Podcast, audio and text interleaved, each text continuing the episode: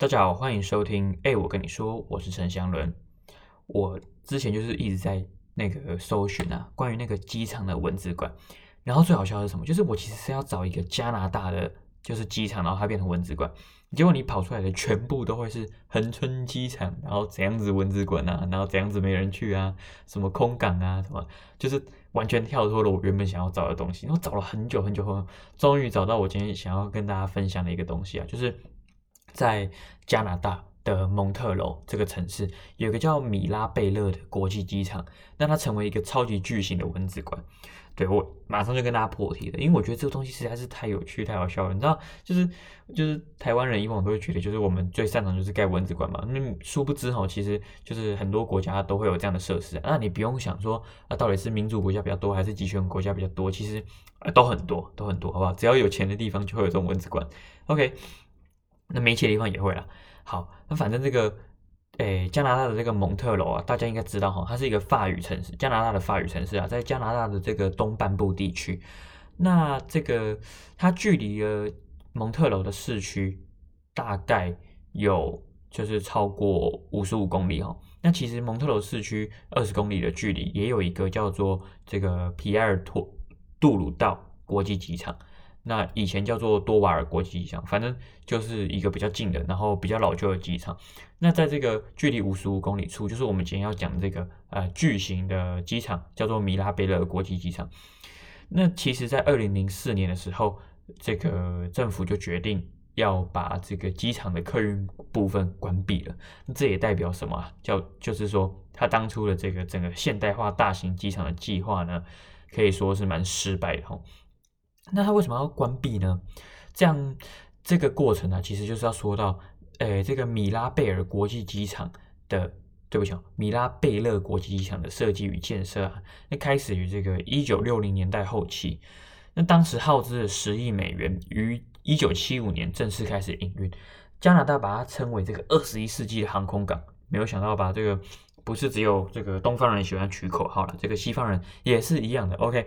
建造这个大型的国际机场是根据当时的航空技术，还有加拿大的国际地位，还有蒙特罗的经济发展以及它的成长、人口成长趋势啊，然后等等六个面向来去分析之后，决定哦要来盖这个机场了。然而哦，这个建造米拉贝勒国际机场的这六个根据啊，全部都错了，而且还错得很离谱。首先，我们要来讲一下这第一个部分。第一个错误就是说，他低估了当时航空技术的发展。在这个一九六零年代的时候，呃，建造新机场这件事情啊，呃，因为当时蒙特勒就只有一个这个多瓦尔国际机场，那它虽然说离这个市区比较近啊，可是它这个地处蒙特娄中产阶级的居住人口稠密的西岛地区，嗯，当时的客机有几个问题，第一个就是说它耗油很多，第二个是飞行速度慢，第三个是。呃，最重要的噪音很大。当时从欧洲前往加拿大的旅客啊，它的载油量只够飞到蒙特娄。那飞往西西边五百六十多公里以外的多伦多啊，都必须要在蒙特娄停下来加油。而这个至于噪音的部分呢，是当地居民反对机场的主要原因哈，因为就是很吵嘛。呃，在这个同时啊，英法联合制造的这个协和超音速客机。它也渴望啊，可以到达这个蒙特娄。那协和客机造成的噪音非常大，然后，如果你去看一些就是历史文件，会知道说，哦，大家每次听到那种很嘈杂的声音，就知道哦，协和客机要来了。所以，反正无论如何，它需要更长的跑道啊，需要一个更远的地方啊，建造这个大型的机场。那这当时候这个一九六零年的这个期待啊，其实破灭了，你知道？因为后来发现呢、啊，这个航空技术就是一直在提升嘛，而且后来又遇到了石油危机，迫使这些公司啊发展出一些新型的客机，它有着这个呃更宽的车那些机身啊，然后又耗油少啊，噪音低，速度快，然后。根本就不会像是协和客机这样的客机一直在出现了，就新的客机就是也不用再到蒙特娄加油啦，那它干嘛还要盖这么大的机场？而且噪音也变比较低了。后来第二个错误就是它高估了加拿大的国际地位，因为这个一九六七年后加拿大成功举行了六七博览会，呃，更在这个一九七六年取得了奥运的举办权。当时这个加拿大的经济实力啊，令人刮目相待。那到了这个一九六八年，在当时杜鲁道老杜鲁道啦，就是现在那个杜鲁道的爸爸杜，对不对？应该是爸爸哈哈。那当时这个执执政党啊，就是觉得说，哎，这个世界的政治势力分为美国、苏联、西欧、日本、中国五种力量。那加拿大斡旋于斡旋于这个美苏欧中四方之中，在这个争霸的大环境之下，那加拿大它到现在也是这个奉行相对独立多边的外交路线，并且在一九七零年与这个中共建立外交关系，让他的这个政治经济地位都大幅的提升哈，许多国际会议都争相在那边就是召开啊，比如说我们都知道那个蒙特罗议定书嘛，然后有很多的跨国公司。在蒙特娄落户，可惜这种好景不长啊，因为一九八零年代美苏的，就是他们缓和嘛，然后苏联后来解体啦，而且世界整个政治势力发生了重大的转变，让这个美国啊，已经不太需要像加拿大这种国家来斡旋国际事务了，所以它的整个中立的地位啊，国际地位都整个减少了，那就是没有到他们想象中哦，加拿大后来就是变得越来越重要这件事。第三个点。就是说，他高估了蒙特罗的经济发展。那其实，因为一九六七年的时候啊，加拿大正在一个经济发展的高峰，在那个好大喜功的年代啊，蒙特罗作为当时加拿大最大的城市，就是掀起了一种基础建设的新高潮了，到处都在盖一些高楼大厦啊、公路啊。然后，蒙特罗举世闻名的地下商城和地铁系统，就是在那时候建造的。哎，你知道这地下商城啊，其实就是说蒙特罗它有一个城市，然后在地底下。那其实就是像有点像我们地下街，可是它超级超级无敌巨大，因为就是加拿大会冷嘛，那所以这些地下城市的繁荣可以说是不亚于地上城市哈。好，那这个一九七六年奥运会动工的时候，呃，这个米拉贝勒的机场设计者，这个机场的设计者他就觉得说，一九七零年代后期啊。这个经济会继续发展啊，然后人口会大大增加啊，然后蒙特娄以后会变成国际金融和文化中心啊。但是哈，怎么样呢？一九七六年以后，这个加拿大，特别是魁北克的政治动荡了。因为，哎，帮你科普一下，就是蒙蒙特娄还有魁北克这些是法语区，加拿大法语区，但他一直有想说是不是要独立，所以就是政治局势发生了一些改变。而这个蒙特娄的英裔人士，就是英国籍啊，或者是那种。就是讲英文的人士啊，以及一些大大公司的总部，都纷纷前往了这个加拿大另外一个最重要的经济诶重心，就是多伦多。所以蒙特娄的经济地位啊，就整个就是一落千丈了。那它也不再是什么我当初想象的国际金融文化经济中心，就只是个地区性的旅游城市了。所以就是人来的也没那么多啊。好，那这个第四个错误就是说，它高估了蒙特罗的人口成长趋势啊。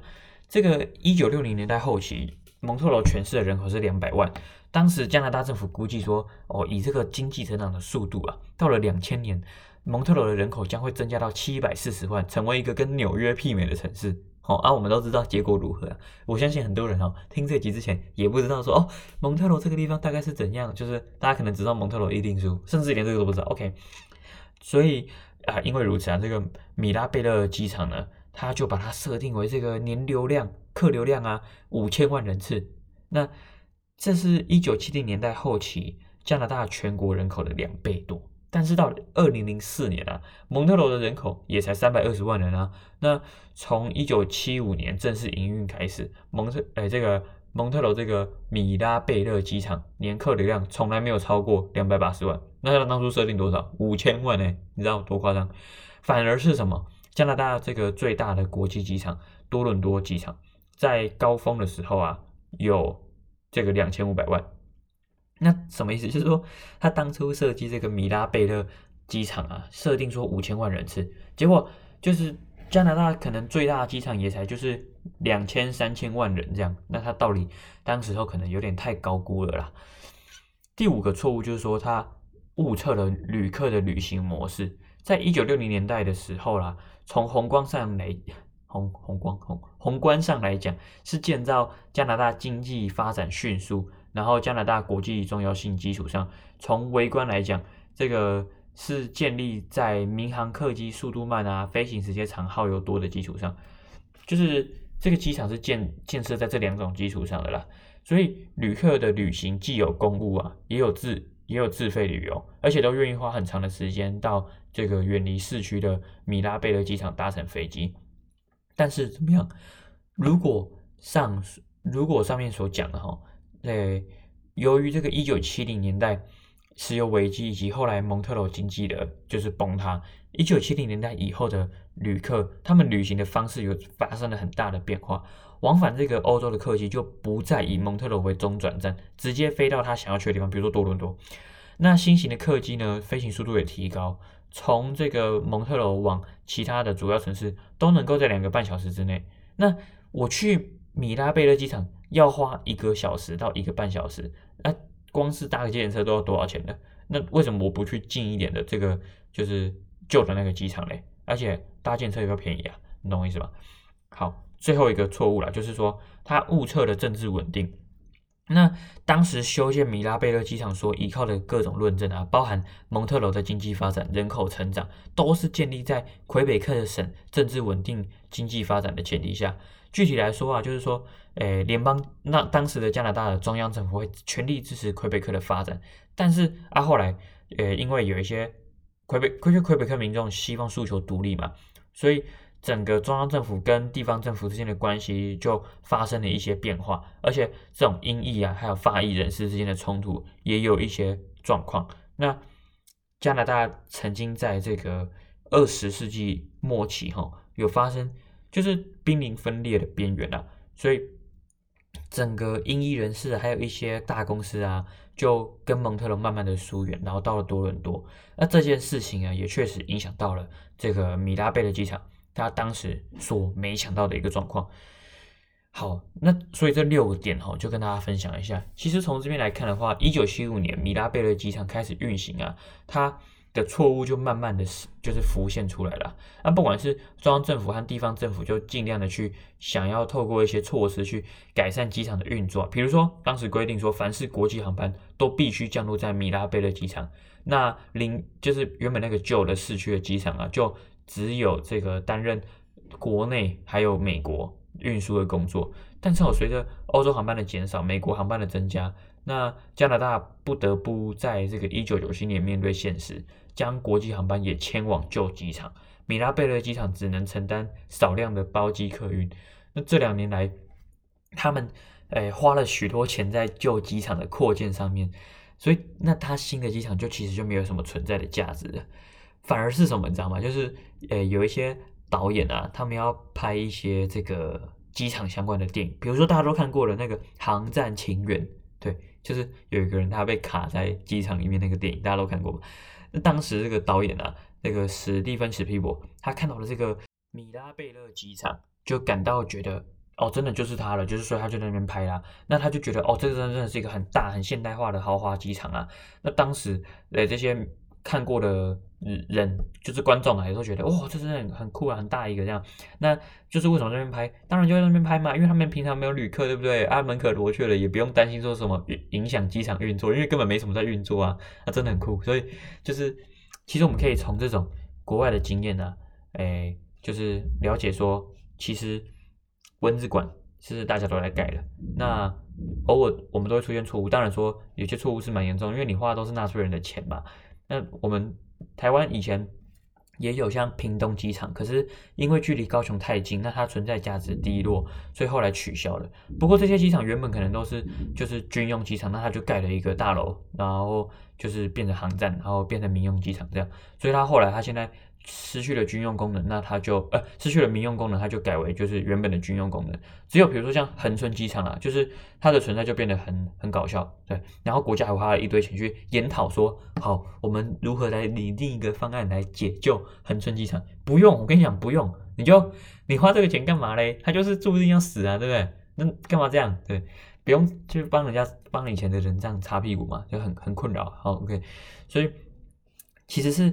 蛮特别，就是如果你现在去看欧洲啊、美国很多城市啊，他们以前可能是蛮大的哦，然后后来反而就是慢慢萎缩。比如像底特律，底特律也是一个以前原本很大的城市，现在在美国根本排不上前几名。所以你会去思考说，哦，以后台湾会不会有这样的状况？我们可以发现到以前，以前最开始日治日治时期是台北、台南是最大的城市嘛，然后后来变台北、高雄，现在的话是台北、台中。那你可以发现整个都市圈。正在往北集中，整个台北地区成为一个超级巨型的都市，然后台中、高雄变成一个中中大型的城市。那后来以后台湾会不会有一些人口上结构上的改变？其实我们也可以去思考一下。我觉得这是一个蛮酷的一件事情啊。好了，今天就跟大家分享这个蚊子馆建设。OK，就到这边了，拜拜。